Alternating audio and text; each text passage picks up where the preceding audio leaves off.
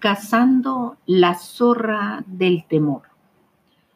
La persona que es atacada constantemente por temores es porque aún no ha comprendido la obra completa de Cristo en la cruz, quien, por amor a Dios, perfeccionó su amor en obediencia y se entregó a la muerte y la venció.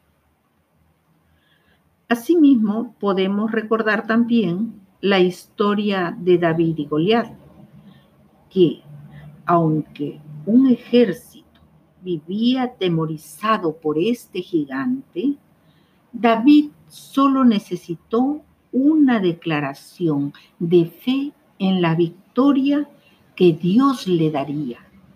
Y esta fe hizo eficaz la piedra que derrotó al gigante. No importa quién o cuál sea tu gigante, para Dios no hay gigantes, porque Él es el verdadero gigante que está contigo.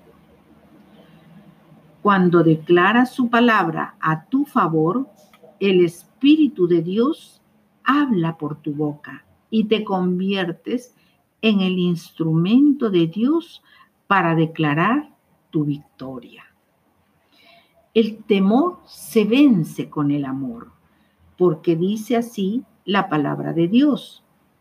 En el amor no hay temor, sino que el perfecto amor echa fuera el temor, porque el temor lleva en sí castigo, de donde el que teme no ha sido perfeccionado en el amor. Cristo es la culminación del perfecto amor, que cuando llena el corazón del hombre, produce cambios irreversibles, tales como activar la fe en la palabra viva, activar la protección sobrenatural de Dios, dejar de esclavizar los temores, cambia la manera de hablar, da una imagen correcta de sí mismo y de los demás. Se siente la presencia de Dios cada día en la vida. La naturaleza carnal se va transformando en espiritual y muchos cambios más.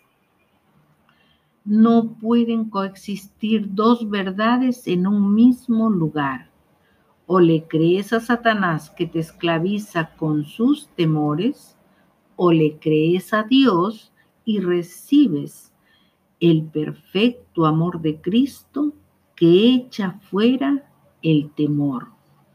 Porque así dice su palabra, no nos ha dado Dios espíritu de temor, sino de poder, de amor y de dominio propio.